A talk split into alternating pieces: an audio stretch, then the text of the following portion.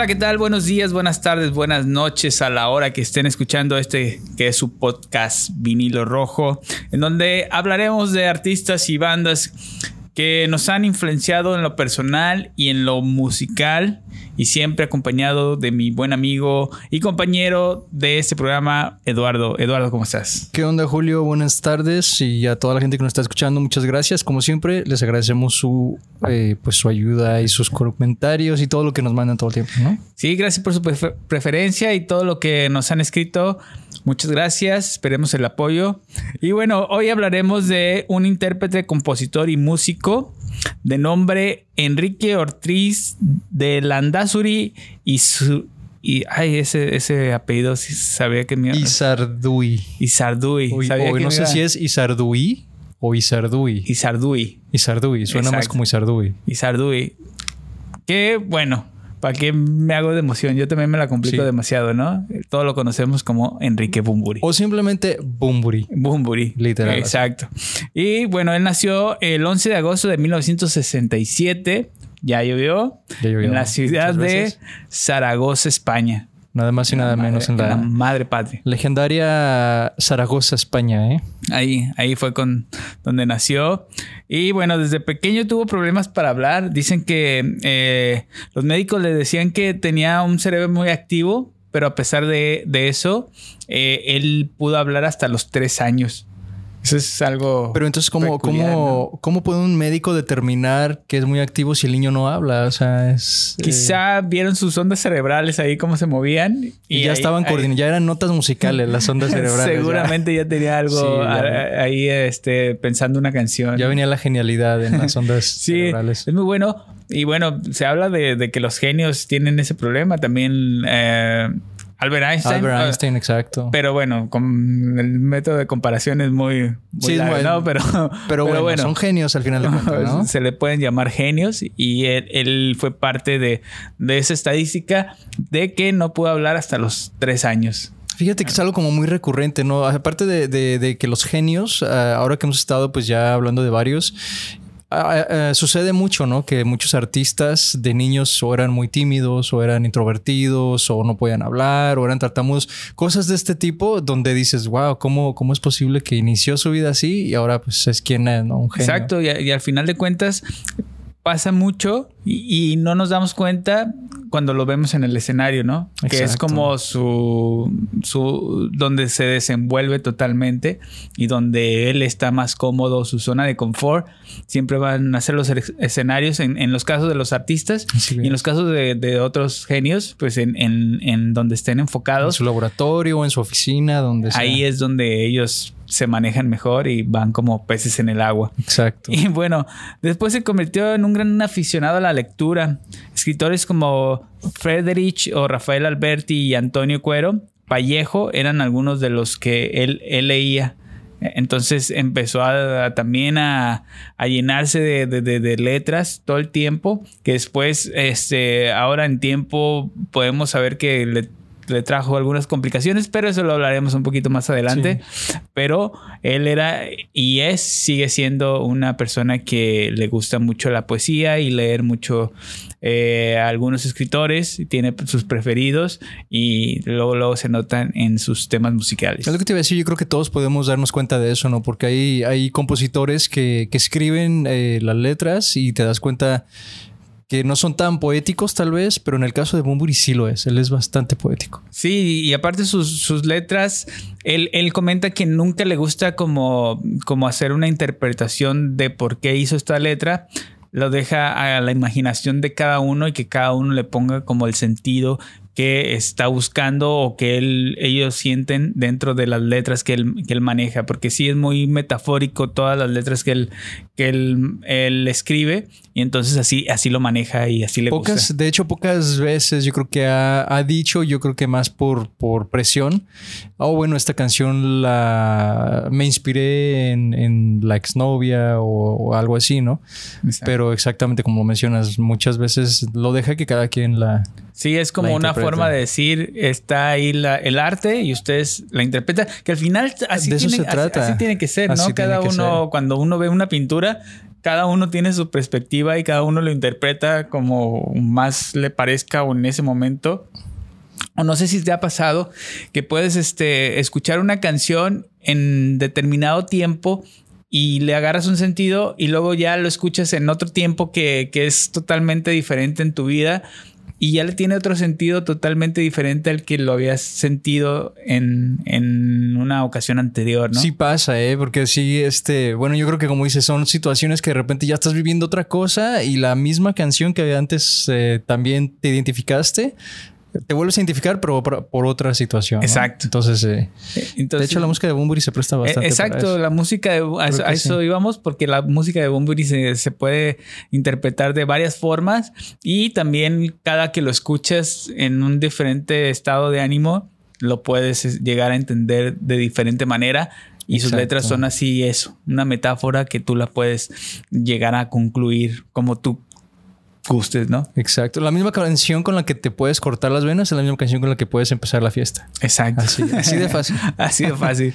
Su carrera musical comenzó a los 13 años con su primera eh, guitarra eléctrica que le costó en esos años 8 mil pesetas.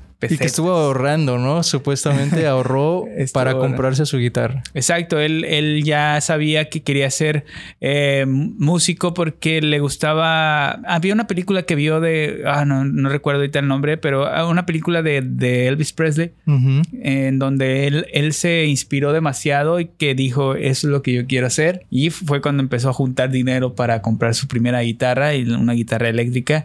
8 mil pesetas cuando existían las pesetas, ahorita ya. No ya sé, no tengo ni idea de cuánto dinero sería en estos No sé cuánto, pero, pero, suena, suena, suena como que tuvo que haber ahorrado lo suficiente para comprarse su guitarra.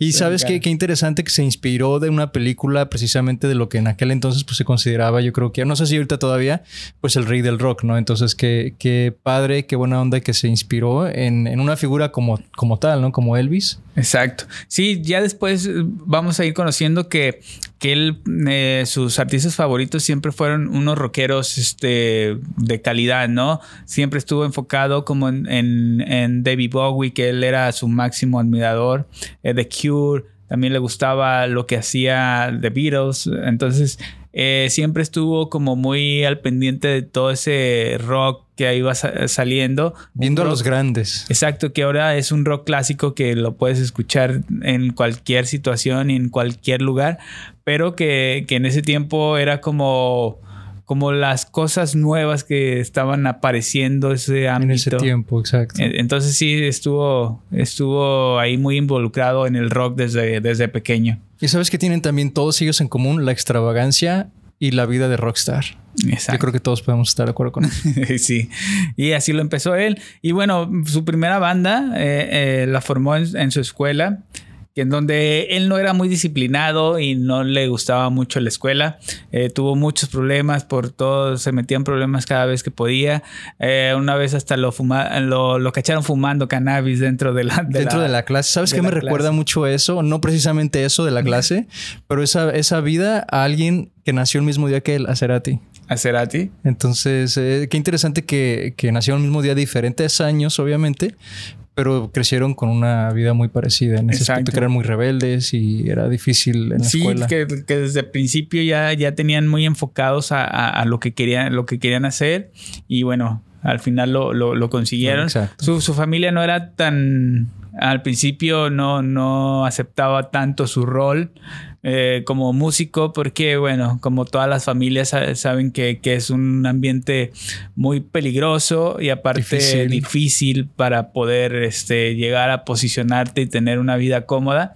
Entonces eh, también no, no sentían mucho que, que lo tomara como una carrera profesional, sino más como un hobby, así como hazlo los sábados, pero carre- tu carrera primero, ¿no? Pero no, él, él iba directo y lo demostró. Y bueno, hasta que lo, lo corrieron de la escuela, no tuvo otro más remedio que Ser, ser todo un rockstar, ahora sí.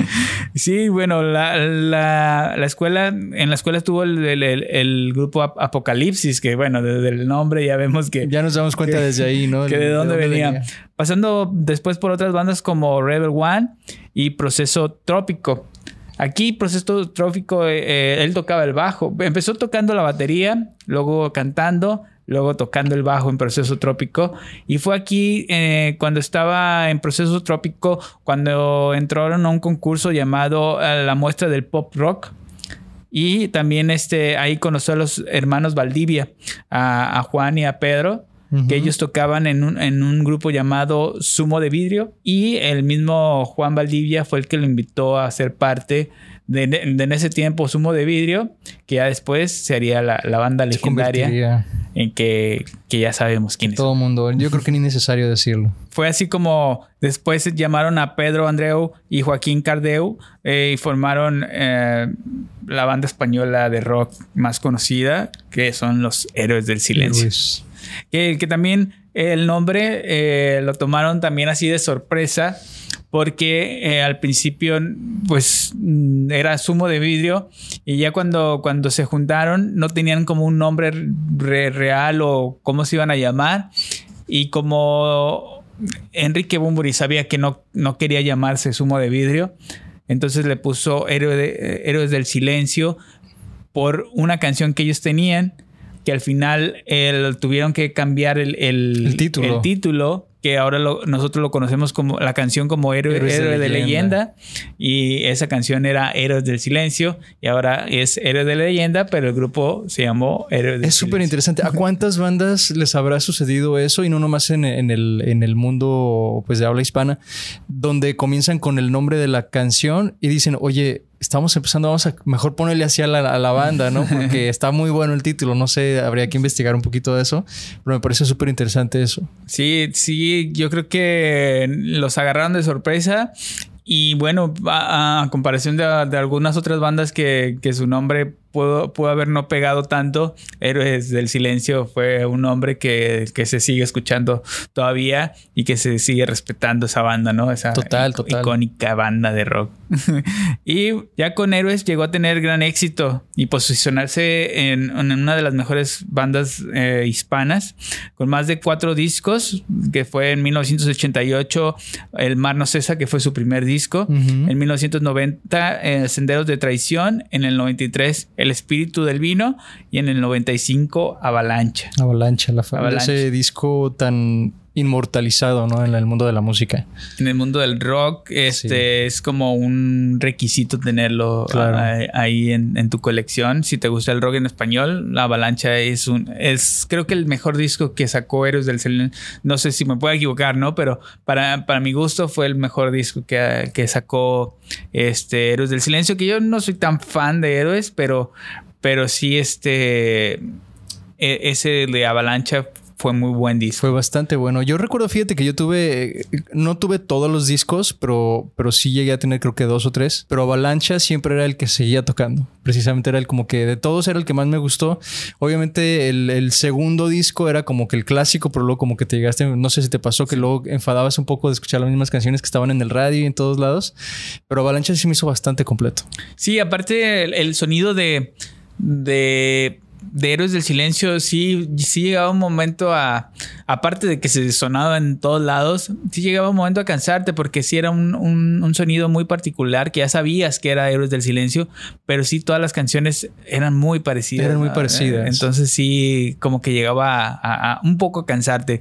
Pero dentro de esta discografía tuvieron sencillos como Maldito Duende, Entre Dos Tierras, La Chispa Adecuada, La Herida, que ese tiene una Mm, historia particular que en, el video, si lo han, han podido ver, eh, la herida sale con un parche, Enrique, pero aparte que era como ahora así parte de, la escenografía por, por, la canción y todo lo que decía, pero no, él realmente tuvo un accidente un día antes con un micrófono ah, que, se golpeó, entonces eh, sí estaba, estaba herido en realidad, entonces tuvo que utilizar ese parche Pero bueno, como la canción era herida, eh, ah, lo dejaron así que, que continuara. De hecho, yo creo que terminó siendo como algo icónico porque todos recordamos el video precisamente por eso. Exacto, que traía el, parche y lo, necesitaba en ese momento. estaba herido cantando de la herida.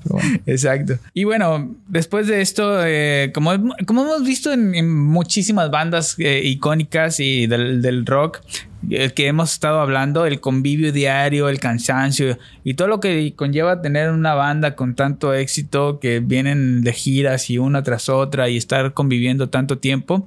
En 1996 decidieron separarse ya que al final Juan Valdivia y Enrique Bumburi ya ni siquiera se dirigían la palabra, ya estaban totalmente un ambiente tóxico dentro de, del del grupo ya, ya, no, ya no estaban tan a gusto, ya, no, había tanta química, ¿no? Yo creo que también ya se, acabó, se acabó la amistad, se acabó todo lo que, lo que los unía y entonces se empezaron los roces y bueno, terminaron separándose. Por el bien de la eh, banda. Por el bien de la banda. A pesar de que ya lo venían anunciando desde antes, pero como tenían una, una un contrato con una disquera, tuvieron que sacar este, más discos, pero al final fueron puros discos recopilatorios, pero sí tuvieron que hacer giras con ellos y bueno, ya sabiendo que se iban a a separar, pues ya lo, lo, aceleraron un poquito más. Entonces también fue más pesado todavía el, el, proceso, de, De, separarse.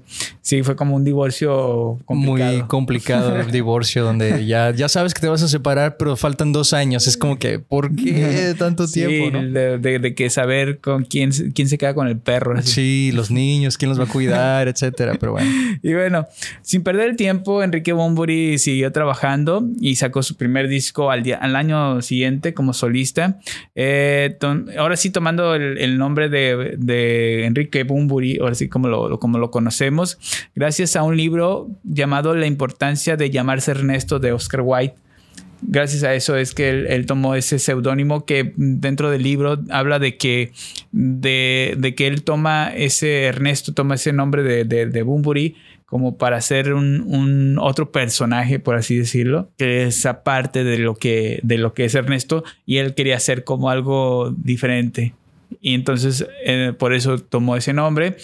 Y bueno, también hay otra versión que, que es como más coloquial, que no sé si, si, si pueda eh, quedar dentro de lo que, de lo que se habla de, de, de Enrique Bumburi, ¿no? Porque se habla también que conocieron una amiga de, de la hermana de una amiga se llamaba Bumburi y decían que se parecía mucho a Enrique. Que tenían ah, muchas uh, que se parecían, ¿verdad? se parecían mucho y que por eso le empezaron a decir Bumburi, Bumburi, Bumburi. Y bueno, también está esa otra versión que bueno. Donde posiblemente dijo, va, pues me voy a adoptar el nombre y... Exacto. No sé, pero sí, yo también había visto, fíjate que varias versiones y entre ellas yo creo que toda la gente como que quiere creer en esa versión. No es tanto como que cuál es la de verdad, sino que a mí me interesa creer en esa, porque como que es más, más interesante, ¿no? Sí, exacto. Sí, sí, le, sí quedaría más con, con el estilo en particular de Enrique Bumburi que se ha tomado de un, de un libro de Oscar Wilde y toda la, la filosofía que conlleva, ¿no? Pero pues al final también pudo haber sido alguien que se parecía a él y que se llamaba Bumburi y que dijeron, ah. Y que comenzó como broma y terminó siendo. terminó siendo Bumburi. Algo más serio, exacto. Pero bueno, eh, sacó su primer disco de nombre Radical Sonora, que no le fue muy bien. A pesar, de, que era muy buen disco. Que ¿eh? era buen disco, que estaba. Pero bueno, la cruz que traía con, con Héroes del Silencio no lo dejó salir. De hecho, no le fue ni bien ni en las ventas del disco, ni en las presentaciones, porque cada que se, presentaba, la gente le pedía canciones de. Es que sabes que era, era muy pronto. Yo pienso que era muy pronto. Pero bueno, interesantemente no le pasó lo mismo a Cerati regresando otra vez a Cerati, un año después de que termina Soda, él saca su disco y le fue bastante bien, a diferencia pues de Bumburi que no le fue tan bien como él quería, pero yo creo que era muy pronto el haber sacado el disco como solista. Y, bueno, las diferencias entre, si, si, nos ponemos a comparar, lo que venía haciendo Enrique Bumburi con, con Héroes del Silencio a lo que sacó con su primer disco era totalmente diferente. A comparación de Cerati, que sí era como parecido a lo que estabas, venía haciendo con Soda, pero bueno, con otros tintes y, otros métodos. Sí. Pero, pero Bumburi sí cambió totalmente su, forma de, hacer música. Y, creo que a los fans de Héroes eso les dolió mucho y lo vieron reflejado en su en sus ventas, pero a, a le ayudó este disco para atraer nueva gente y nuevos fans. Exacto, pero lo que te iba a decir, porque bueno, todos estaban acostumbrados en aquel entonces, como lo acabas de decir, de ese sonido rock crudo español eh, que ellos pues impusieron. Y el primer disco llega con muchos tintes electrónicos y, y una cantidad increíble de sintetizadores y todas estas sonidos ya pues eh, más artificiales, por decirlo así. Y la gente pues extrañaba las guitarras y la batería acústica y todo eso, ¿no?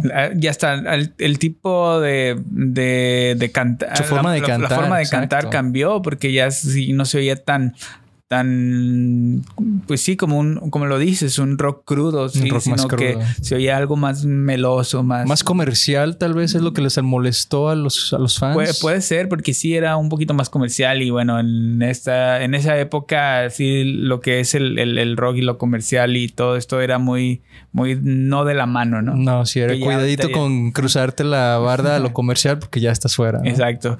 Que ahorita ya esa barrera ya ya se ya, ya no, existe ya. afortunadamente Pero sí, bueno, en esa, en esa época e, era, así y, y Bumburi se animó a sacar ese disco. No le fue tan bien, pero al final de cuentas vamos a, a, resolver que que al final tuvo la razón y que iba por, por buen camino. Iba por buen camino, efectivamente. Y ya en, en, el 99, un poco decepcionado de lo que había pasado y pensando ya en el retiro, o sea, ya, ya él pensaba que después del disco que había tenido tan malas ventas y, y, cansado de que la gente solo pidiera eh, canciones de Héroes del Silencio en todas sus presentaciones, él dejó de tocar canciones de Héroes del Silencio por varios años. No, no, no tocó en sus presentaciones como solista por lo mismo de que se quería quitar como ese estigma o esa, cruz que, venía cargando y, ya después se, se, dejó llevar, ¿no? Pero en 1999 saca su segundo,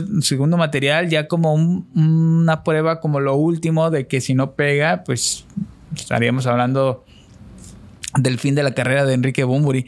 Pero al final eh, sacó pequeño que bueno, ese sí, sí ese sí lo, consagró, ¿no? Muy buen éxito. Eh, canciones como Infinito, El extranjero, Viento a favor. Bueno, que todavía se siguen escuchando. Dieron a Enrique el lugar como artista que venía buscando desde que se separó de, Héroes del Silencio. Entonces ya, ya fue reconocido totalmente como un solista y, y fue reconocido su trabajo ahora sí como, como el artista solo que no es eh, la banda en eh, Héroes del Silencio. Ya lo, despegaron un poquito ya del... Como que le, le, aminoraron el peso de, Héroes del Silencio y dijeron, no, sabes que sí, sí va en serio y, trae un estilo pues bastante único.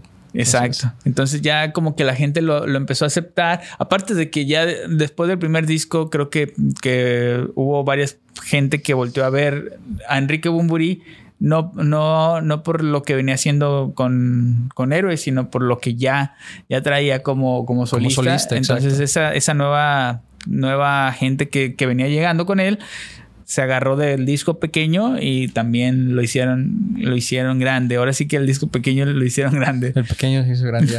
de hecho, este, yo creo que algo bien importante que acabas de decir, que mucha gente incluso que lo aceptó más, incluso con ese disco, eh, ya ignoraban casi completamente lo que había hecho con Héroes del Silencio, porque ya como lo dijiste, eso era ya como otra generación, era otro, otro grupo de personas que lo conocieron ya con estos dos discos y ya era como que, ah, bueno, su banda en la que inició, ¿no? No era tan grande como, Exacto. los fans de héroes. Ya no, ya, ya no era, ya se había quitado ese, esa cruz. Exacto. sí, ya, ya, no lo conocían como el de héroes del silencio, sino ahora sí ya era Enrique era Enrique. Y ya después discos como, como Flamingo en 2002, El viaje a ninguna parte en 2004, Hellville Deluxe en 2008. Eh, las consecuencias en 2010, licenciado Cantinas 2011 y Palo Santo, En, en, 2013 que este tiene una historia que antes de, de, de salir, eh, el material que él tenía grabado para, para ese disco Palo Santo fue robado el, el disco duro donde tenía todas las letras. Ah, también le, le, sucedió a él. también le sucedió a él. Todas las letras estaban robadas. Por, por fortuna tenía como, como la música por otro lado. Entonces tuvo que volver a hacer todas volver las letras de, de, todo. Que al final dijo que le, le, le gustó más el, el segundo material material o el segundo trabajo que hizo que el primero que se habían que se habían robado pero no sé si esa persona eh, que se haya robado ese material sabía que, que, que existía. Imagínate, ha de estar por ahí todavía. Si alguien lo tiene, por favor, déjenos saber. Pónganlo en sus comentarios. Y, déjenos su número de teléfono. sí, su, como su dirección y, sí, por y favor, vamos a mandar a cuenta, la Interpol o claro, sí, este, hay que ser honestos. por andar robando.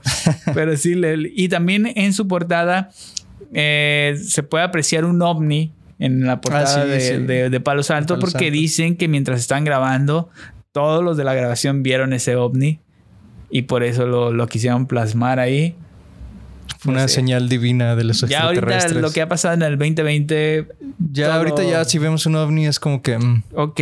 Bueno. Otra vez. ¿Qué más? Mm, puede pasar. Todo esto, todo es posible.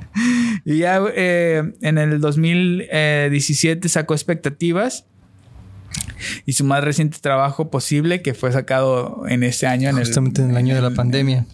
En el 2020, en la pandemia totalmente, que también amenazó otra vez con, con dejar de, de, de, tocar en vivo por, por consecuencia de, de, de, lo que está pasando de la pandemia.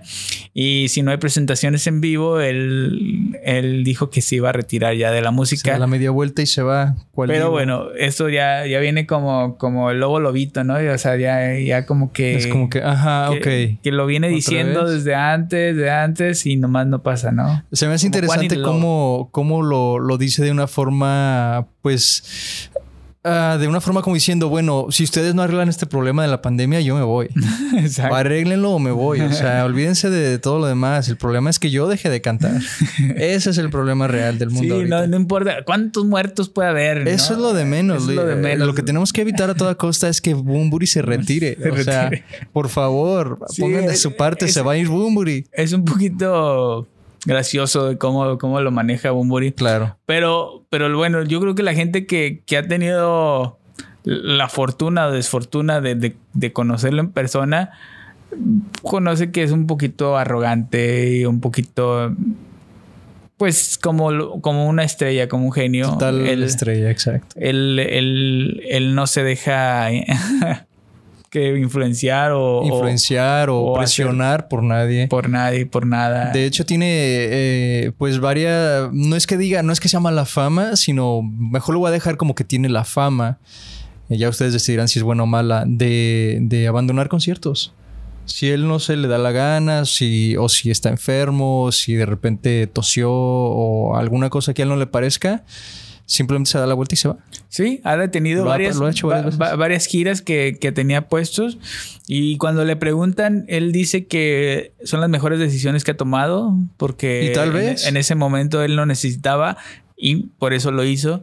Y tal vez. eh, Tal vez es, es verdad, porque bueno, o sea, si vas a un concierto y, y, el artista que fuiste a ver no puede cantar, te sientes pues un poco traicionado, ¿no? Porque dices, bueno, sí. yo vine a verlo y no puede ni cantar. Sí, y, y, es por eso que también no sé si ha perdido, ha ganado fans con eso. Pero bueno, sigue, él sigue trabajando y la verdad cada material que hace, cada material que le funciona, eh, lo hemos visto también eh, participando con otros, uh, con otros muchísimas uh, colaboraciones. Artistas, muchísimas eh, es uno de los artistas que colabora con, no, no puedo decir que como con quien sea, ¿no? Pero, pero a él le gusta mucho colaborar. Sí, lo hemos visto hasta eh, cantando con Zoé, lo hemos visto, eh, bueno, cuando él sacó su unplug, invitó a Pepe Aguilar, él invitó a Carla Morrison y bueno, ha colaborado con otros artistas y, y bueno, sí es, eh, es este, muy particular todas las ocasiones que ha, que, que se ha que ha prestado su voz para, para, para ayudar. Es lo que te iba a decir, que cuando, cuando, es, eh, cuando él colabora con otros artistas, en el momento en el que entra su voz a la canción, le da como el tinte Bumburi. En ese momento la canción ya se convirtió en su canción. Exacto, ya, ya, O sea, ya se es adueña de difícil, la canción. ya es difícil saber si es una canción de Bumburi o es una canción de... Como de- que en ese momento dudas, ¿quién está colaborando con quién? Exacto. Porque él ya se adueñó de la canción con, con el simple hecho de, de estar ahí. Me, ima- me imagino que por, por, por el, el modo de, de ser de, de Enrique ha de tener sus, sus cláusulas para, para hacer las colaboraciones y entre ellas eh, ha de ser que el tono que buscan es el que él necesita. que él, eh, y por eso todas las canciones suenan como si fueran hechas si para fueran él. suenan excelentes, o sea, suenan Suena muy bien, pero como si fueran hechas total, totalmente para él. Exacto. Y bueno, de algunas de las particularidades que tiene este gran artista es que desde los 14 años es vegetariano, solamente come pescado, y- Pescado. Y, su comida preferida es la comida japonesa. japonesa. Pero entonces, ¿cuál es el nombre de una persona vegetariana pero que come pescado? Ya no es vegetariano, debería ser otro nombre. No, sí, sí es vegetariano. Ah, hay en el, en el ámbito de vegetariano hay diferentes tipos de vegetarianos. Son vegetarianos que comen, algunos que comen carnes blancas, o vegetariano que, que- que solamente come pollo, o vegetariano que solamente come, come eh, pescado o, o derivados de animales. También hay vegetarianos que, que hay eso. Los que sí son totalmente herméticos son los veganos. Veganos. Eso sí, totalmente cualquier cosa que venga de animal o de, Producto de, de- de- de productos de un animal o un animal. Esos son la diferencia entre uno y el otro. Y el vegetariano sí se da como esos, esos pequeños eh, eh, lujitos. Lujitos. De, hecho, fíjate que una vez alguien me dijo, mira, para que distingas si una persona es vegana o vegetariana, una persona vegana jamás se va a comer algo que tiene ojos o que tuvo ojos en su momento. Exacto. Entonces, desde ahí ya sabemos, como, ah, ok, ya este es vegano y bueno, Bumburi sí se come los peces que tienen ojos. Entonces, Entonces, vegetariano. es vegetariano. Yo, Pero soy, yo soy vegetariano, pero sin compromiso. O sea, sin o compromiso sea no de, tengo por comerme, qué cumplir tampoco. de pero- comerme unas alitas. de Igual y sí, o sea, pero, pero es así como algo sin compromiso. No hay, no hay gran cosa ahí. Está muy, está muy bien, ¿no? O Aquí se respeta todo el Claro. tipo de gustos. Y bueno, eh, el Enrique Bumburi desde los 14 años, que eso, eso es más admirable, porque a los 14 años yo creo que estás en una, en una etapa donde, donde todavía no, no has madurado tanto como para tomar una decisión de no, no comer De no comer de carne. carne roja, Carne en este roja. caso, ro- o, o- o- o pollo. Pero, pero él, él lo tomó desde ese tiempo y todavía lo maneja. Y dicen que cuando sale de gira solamente come una vez al día. Sí será cierto eso. Yo también lo había escuchado por ahí que Pues, pues yo creo que por su manera de ser, yo creo que sí, sí sería cierto. Es que sí Por- se le por- cree. Por, es- por eso a lo mejor a, a lo mejor no está enojado, a lo mejor nomás tiene hambre. Exacto, porque bueno, uno sabe que cuando no comes te pones de malas, entonces yo creo que a veces no es Entonces, tanto eso, eh, sino si, que- si las personas eh, quieren tomarse una foto con Enrique Bumburi, llévenle un sushi. llévenle un sushi o un, un pececito así en una bolsa de plástico. La y- comida japonesa es su preferida. Claro. Llévenle un sushi y ya van a, va, va a decir Enrique, ok, Ah, qué es justo lo que necesitaba. Tú tienes tu foto, yo tengo mi sushi y, no, y O todos tacos de camarón, O tacos de camarón, ¿no? unas tostadas de ceviche. O sea, hay tantas opciones, no hay, no hay razón ni explicación descubrí para que, no. que no, no es porque sea sangrón, sino porque tiene hambre. Tiene hambre. Esa es la conclusión a la que llegamos el día de hoy. Enrique Bumburi no es mala onda, no es sangrón, tiene hambre. Tiene hambre, exacto. Compréndalo. Pero no, de que es un genio, es un genio. Dale un Y taquito. eso sí no se lo no se lo vamos a quitar jamás. Y bueno, yo creo que podríamos decir que también muchísimas bandas se han inspirado en la música, en la composición y, y en todo lo- en la carrera en sí de, de Bunbury. Por ello me ha tocado ver varias bandas, incluso en varios ah, eventos, que son bandas co- tribu- de tributo cover o covers, como dicen por ahí, este, de Bunbury. Y no tanto de Héroes del Silencio, sino de Bunbury específicamente. Entonces ahí te das cuenta de, pues, de la influencia que ha tenido. Sí, claro. Y si lo escuchan en vivo o sus presentaciones como solista, trae primero trae una banda increíble, desde todos los músicos Oh, que sí, trae, ¿no? muy buena banda. Y, y, y las canciones, cómo las interpreta, o sea, se, se nota que su zona de confort es, es el, El es el escenario, total. Porque ahí es totalmente diferente a como puede ser debajo de.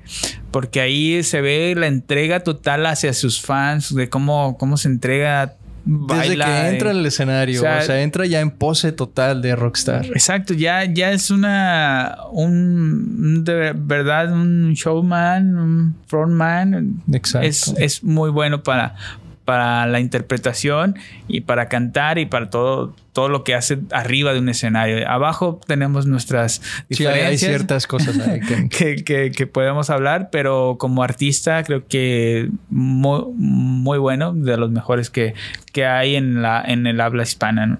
Fíjate que tengo un amigo que toma fotos para artistas y él dice que su artista favorito para tomarle fotos es precisamente Bumburi porque él puede estar tomando fotos así sin, sin verlo y todas las fotos sale bien todas, porque todas están hechas como con esa pose perfecta. Entonces dice que es súper fácil, a diferencia de otros artistas donde estás buscando esta foto a ver cuál salió mejor.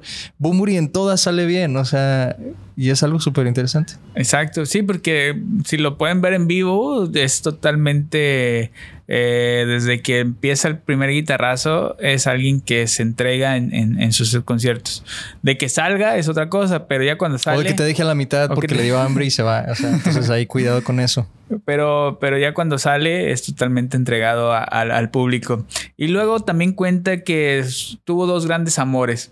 Eh, Benedetta Mancini, que fue su exnovia, y eh, su actual esposa. su actual esposa, pareja, Josefa, con la que tiene también un, una, hija de nombre Asia.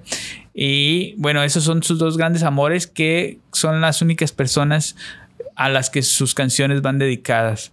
Entonces, esas dos personas ah, ha tenido.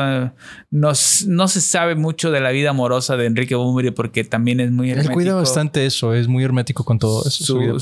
su vida íntima pero eh, de lo que ha dicho es que es eh, de, o sea, como que no le busquen más las únicas dos personas con las que le puedo decir o, hablar eh, de, canciones es, este, Benedetta y Josefa. De hecho, uh, Josefa es su, su, fotógrafa oficial, entonces también por eso luego nos damos cuenta de, de por qué se ve tan bien en todas esas fotos, porque bueno, ¿quién, ¿quién mejor que la persona que más lo conoce, no? Exacto, su, su, su esposa es la que bueno, su pareja, no sé si, están casados. No están casados, yo tengo, pero bueno, ella. Bueno, su pareja este, la, es su fotógrafa oficial y, lo acompaña para todas sus giras. Y bueno, eso, también está padre porque no, ya, ya, ya puede hacer su gira y puede irse con toda la familia. Sin, claro, sí, vamos de, de, viaje a Europa, vamos de viaje a Estados Unidos, a Sudamérica y a toda la familia. Y, él ha vivido en varios lugares, ha vivido en Cuba, ha vivido en México, ha vivido en Estados Unidos y en, eh, en, ciertos lugares de España. Entonces es alguien que, que, se está moviendo constantemente buscando esa inspiración. Y bueno, una fotógrafa creo que también está en el mismo mood que le encantaría moverse para buscar diferentes ángulos y diferentes cosas que eh, tener para fotografiar. Entonces, como que ahí se, hallaron. Se adaptó perfectamente. En las vidas, exacto. Y bueno, canciones como eh, Morir todavía y entre San Cosme y San Damián fueron dedicados a su hermano fallecido Rafael, que en 1994 fue brutalmente asesinado en Tarragona, que es como un lugar donde puedes vacacionar. No estoy tan enterado de eso, pero bueno, es como estaba de vacaciones y tuvo una discusión con una, una persona, un lugareño de ahí, y terminaron este, acabando con su vida, eh, con apuñalándolo totalmente. Entonces, eh, él, le dedicó esas, esas canciones. No sabemos, sabemos que esas se las, son las que él dijo que se las había dedicado, pero no sabemos si más letras posiblemente tengan algo de hayan sido dedicadas a, a, esa, a esa trágica muerte que claro, sí, su, hermano. Tan intenso. Tenía creo que 24 años cuando murió. Wow, demasiado joven. Estaba muy joven, sí, ya. Ya pasaba, ya pasa. Nosotros ya estuviéramos muertos, ¿no? no, pues que, eh, ¿sabes que me, se me hace muy interesante cómo al principio mencionamos que que uno de los primeros, uh, pues, tabús, tal vez podríamos decirlo, cuando él comenzó como, como solista, es que la gente le pedía música de Héroes del Silencio, ¿no? Y él, pues, se, rehusó totalmente para que la gente escuchara solo su música. Ahora, recientemente, él está totalmente abierto a eso. Él, él en sus conciertos uh, toca una o dos canciones de Héroes del Silencio, obviamente con su propia versión Y me, me parece muy interesante y muy bueno que haya superado eso y que le dé a la gente un poquito, a su público un poquito de lo que quieren escuchar, ¿no? Exacto, pero ya, ya en estos momentos, pues ya, ya Enrique Bumburi ya tiene su, su nombre. Entonces ya no se Tiene más discos como solista que como con la banda. Ya, ya no se preocupa tanto porque lo comparen o que, o que si va a pegar porque no suena como Eres del Silencio. Entonces ahora ya es como más, ok, lo, lo voy a hacer por mi público pero bueno, él sigue sacando sus, sus demás materiales y, le sigue yendo muy bien. Y bueno, últimamente ha estado metido en una controversia muy, muy, muy, muy fuerte en el cual lo, acusan de plagio. De plagio de muchísimas de sus canciones, desde Héroes del Silencio hasta... Y son frases, de hecho, no es ni siquiera como que todas las letras, son frases que se rumora que sacó de otro material, ¿no? Exacto. Eh, Fernando del Val eh, está sacando un, un libro, perdón, en el cual se llama El método Bumburi, en donde se ve eh, Fernando del Val es un escritor español y, demuestra cómo en, aparte de ser escritor, era muy fan de, lo que hacía Bumburi, pero a, a, él mismo se dio cuenta de que muchas frases de muchos poetas venían en su, en su en su discografía, en sus, canciones. Entonces, eh, al final de cuentas, eh, él este, de alguna manera quiso como sacar a flote todos esos problemas que venía cargando. Cuidado con los fans, cuidado. y bueno, también se habla de que empezó a hablar un poco mal de, del gobierno español y que en venganza sacaron esto, que al final de cuentas, aunque haya sido así, pues no están diciendo algo que no sea cierto, ¿no? Porque las pruebas ahí están y en el libro demuestran más de 368 frases que vienen en, diferentes eh, autores o poetas que este, vienen en, canciones de, Enrique Bumburi desde que estaba en Héroes del Silencio hasta sus últimas canciones. Y bueno, es, un poquito complicado porque... algunos de los, de los escritores han dicho, yo no tengo problemas con que Enrique Bumburi use frases y otros se han dicho que no importa que, que los use, lo que, lo que les molesta es que no, no tengan una referencia del, del, autor mm, total de, de esas, esas frases, ¿no?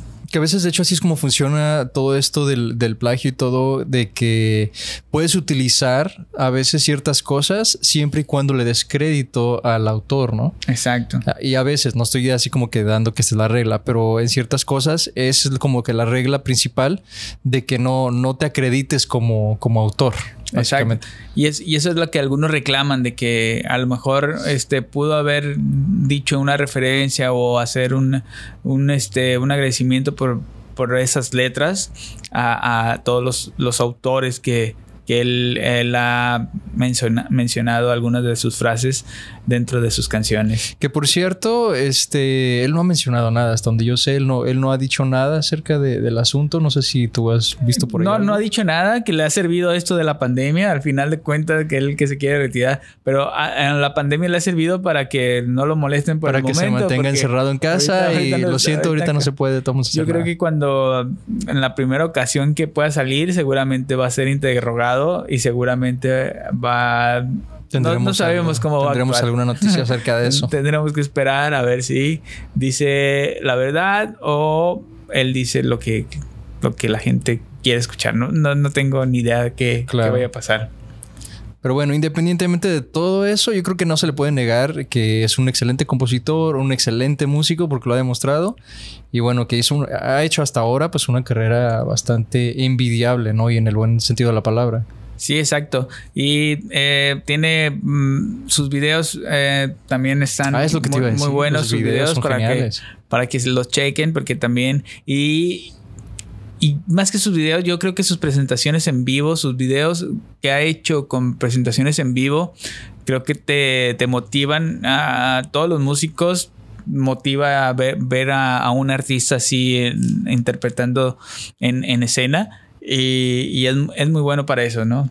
sí, él, siempre se ha caracterizado por eso, porque cuida bastante, el, cómo se va a ver. Exacto. Entonces eh, ya desde ahí sabes que hay calidad porque él cuida todo eso. Y, y así, hasta, hasta aquí nuestro reporte, Joaquín. Sí, este... No sé si tengas algo que... No, pues yo creo que más que nada aprendimos bastante de Bumburi. No sé si todo de las cosas que estuvimos diciendo, pues obviamente mucha gente ya sabe muchas cosas, pero otras a lo mejor que no.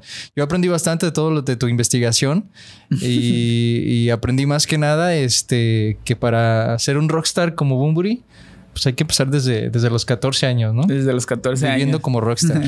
sí, él, él, toda su vida ha sido rockstar, por eso también este, no, lo, no lo juzguen tanto. Perdonen No lo molesten, déjenlo. No lo molesten y llévenle un, un taquito. Sushi, ya dijimos todas las opciones. La japonesa si alguien... es su mejor opción. Entonces, un, un, arrocito, un bodo ahí. Sí, algo, algo así en su, en su molde, así. Sí, bien, sí, bien empacado. Y algo de me firmas mi disco. Algo de tempura también. Claro. agradecer ahí. Todo se vale. Dicen que también es muy buen cocinero. Entonces, ah, sí, mira, una, para que veas. Una calidad que no sea tan tan baja, ¿no? Claro, sí. No les lleven ahí un Okuma o algo así. Algo así bien de la calle, así muy. No, por favor. No, no, aparte es el señor Bumburi. Entonces, bueno, pues muchas gracias por, por escucharnos. Eh, ¿Algo que quieras decir, agregar antes de irnos? Pues no sé si tenemos alguna, alguna pregunta hoy, así de las de esas preguntas que nos dejamos pensando por el resto de la semana. Pero este, si alguien tiene por ahí alguna recomendación o algo que se nos pasó, por favor, este, déjenos saber. Y con Exacto. mucho gusto, pues ahí hacemos nuestra investigación. Sí. Para que sepa la gente, esto es, esta investigación es así entre, entre nosotros y se lo estamos platicando para que ustedes sepan un poquito más. Pero bueno, también puede haber se más vale. cosas que se nos, se nos pueden pasar y que estamos abiertos a que ustedes participen con nosotros y que nos manden todas sus opciones y eh, sus saludos también y sus críticas. Sus críticas, son claro aceptadas. que sí, muy bien recibidas. Exacto. No nos vamos a enojar y nos vamos a dar la vuelta y nos vamos como un... No, no, no. Nosotros sí comemos al menos do, yo, dos veces sí, al día. Por lo menos. Mínimo. bueno. Bueno, pues hasta aquí esto que fue Vinilo Rojo. Muchas gracias por acompañarnos. Ahora hablamos de Enrique Bumburi, una gran estrella. Eh, abajo, como persona, diferimos, pero arriba del escenario, increíble. Un genio de genios. Así que muchas gracias a todos y nos vemos la próxima semana. Nos vemos la próxima semana y la pregunta es... Eh, eh, ¿qué tan vegetariano puede ser alguien que come pescado? Que come pescado. Yo, yo me quedé con eso, eh, y voy a seguir investigando acerca de eso. Investigaremos eso. Se los traeremos la próxima semana. Ok. Hasta luego. Chao. Gracias.